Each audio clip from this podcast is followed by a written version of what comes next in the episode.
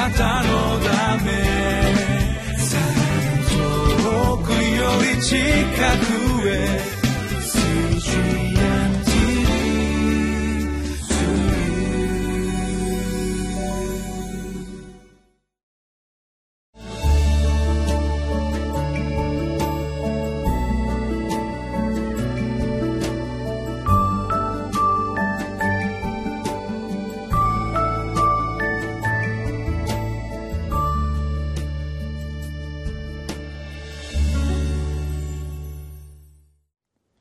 皆さんこんにちは。6月11日のリビングライフの時間です。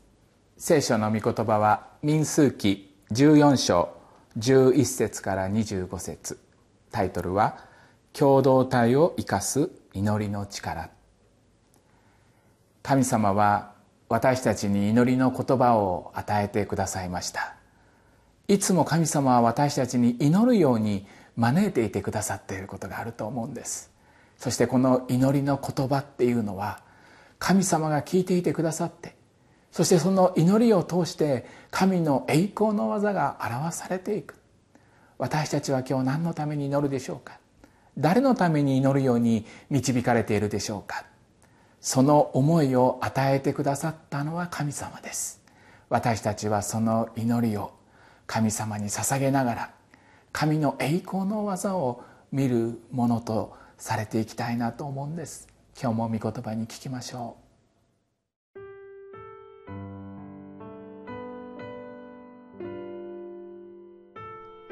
民数記14章11節から25節主はモーセに仰せられた。この民はいつまで私を侮るのか。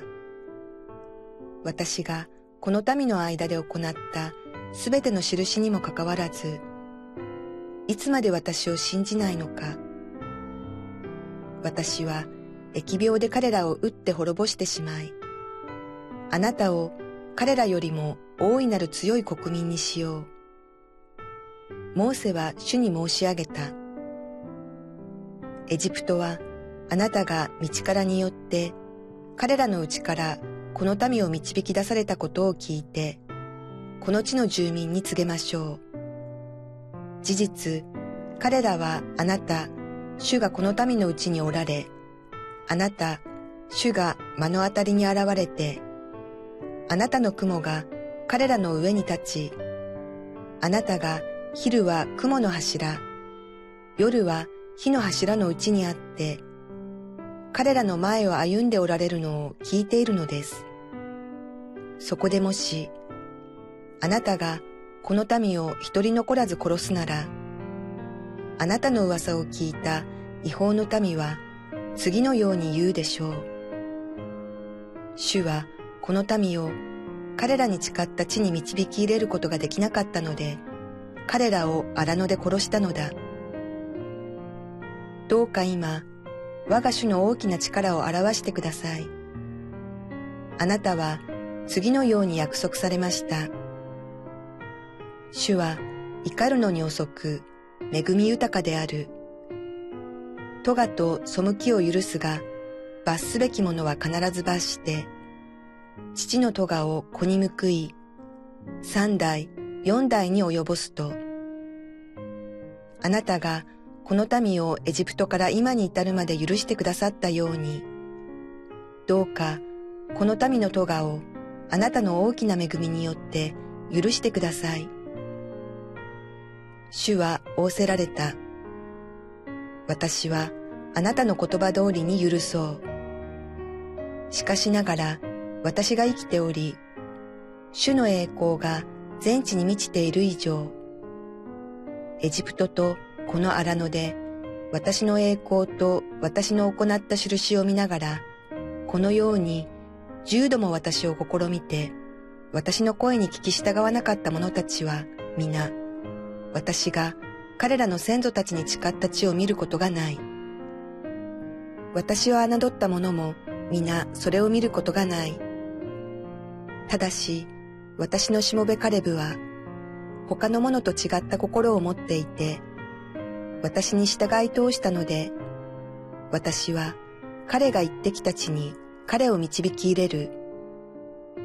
彼の子孫はその地を所有するようになる。低地にはアマレク人とカナン人が住んでいるので、あなた方は明日、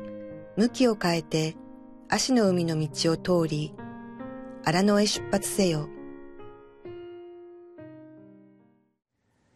今日のタイトルの中に共同体を生かす祈りの力っていうことがありますとっても素晴らしいタイトルだなと思いました共同体を生かすのは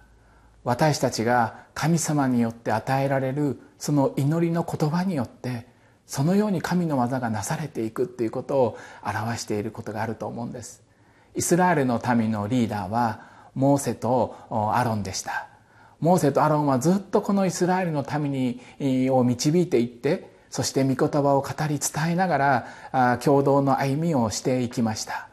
でもこの共同体にいる人たちのことを思うとですねこれだけ神の恵みが表されているのになんで気づいてくれないんだっていうリーダーの痛み悲しみっていうのが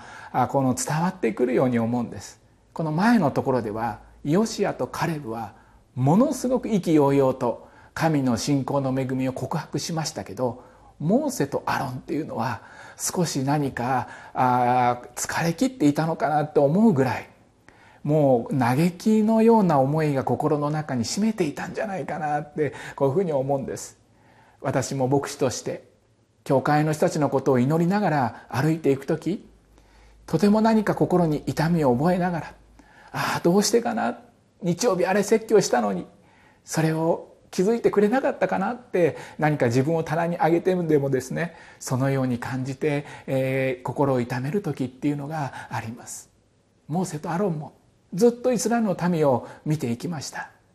でもその民は神の恵みにふさわしくないような言動をしてしまうっていうようなこともあったんですね。でもモーセとアロンはこの中で決して非難したりもうダメだって諦めたりあなたは間違ってるって言ったりそういうことによって共同体を正そうとしたんじゃなくて祈りによってこの共同体を導こうとされたっていうのが今日の聖書の中にあります。14章の11節。主はモーセに仰せられた。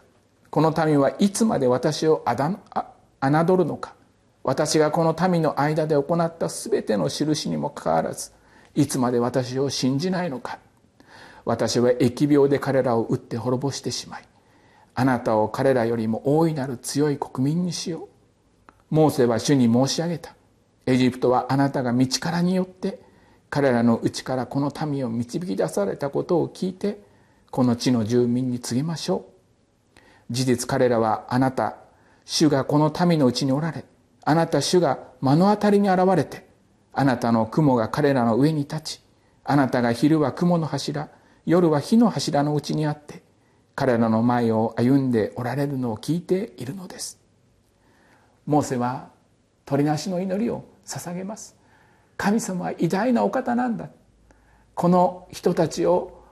不信仰のゆえに滅ぼさないでほしいと神様に願い求めることの言葉がずっと続けられていくっていうことがあるんですね。モーセはさすがだなって思うようなことがあります。私たちも神様によって傷ついた人たちのために祈り求めていこう。指摘するよりも何か気づいてこれを正すっていうことを言う前に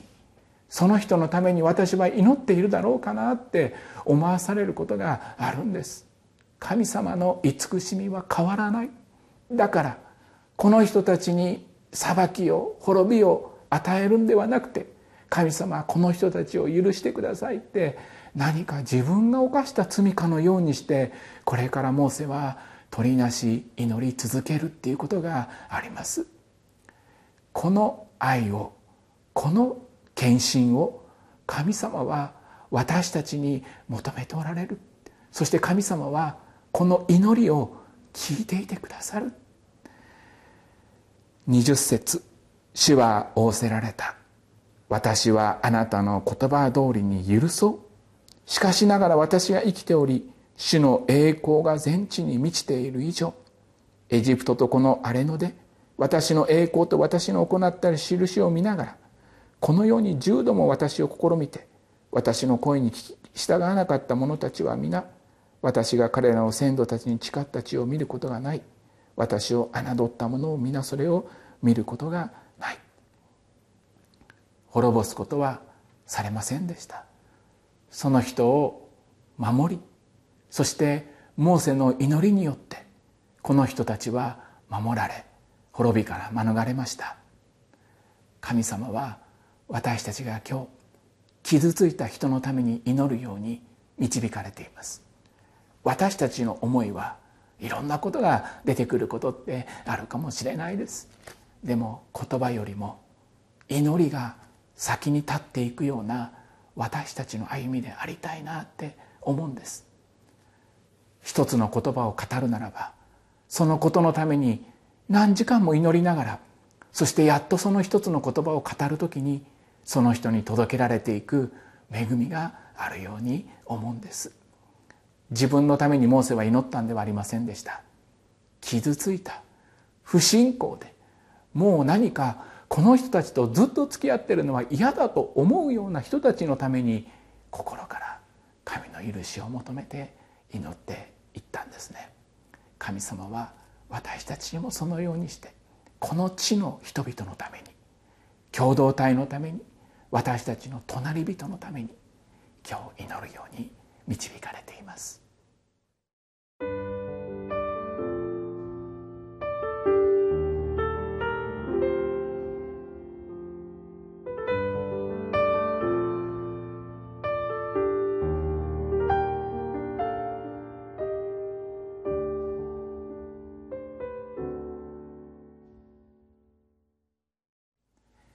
祈りは事柄を解決に導く一番の近道です。私は何か自分の思いでいろんな事柄を解決しようと頑張ってしまう時がいっぱいあるんですけれど。でも今日私は祈りを第一優先としていきたい。